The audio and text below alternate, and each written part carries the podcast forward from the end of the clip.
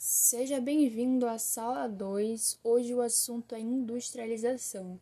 A industrialização foi um dos eventos mais importantes da história da economia moderna, trazendo mudanças importantes na sociedade. O setor de indústrias, até hoje, é um dos setores de maior impacto econômico. Entre as três fases da industrialização, podemos citar a primeira revolução industrial, a segunda e a terceira revolução industrial. A Revolução Industrial permitiu um grande desenvolvimento de maquinário voltado para a produção textil.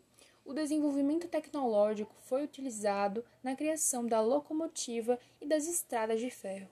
E também foi por meio da Revolução Industrial que o capitalismo consolidou-se como sistema econômico vigente.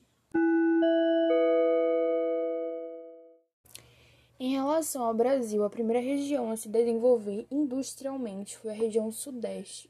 O país teve alguns surtos industriais antes do século XX, mas nunca se firmou como um país com aptidão industrial. A industrialização brasileira só começou de fato no governo de Getúlio Vargas, na década de 30. Ocorreram avanços nesse sentido também no governo de Juscelino.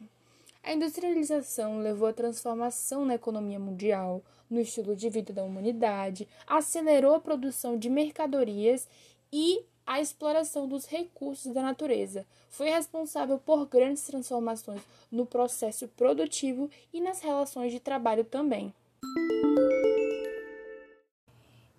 Relação às perspectivas futuras, observamos um dos maiores impactos da indústria 4.0, o mercado, com novos modelos de geração de negócios cada vez mais exigente, tendo necessidade da flexibilidade no sistema produtivo, ou seja, a customização dos produtos por parte dos seus consumidores.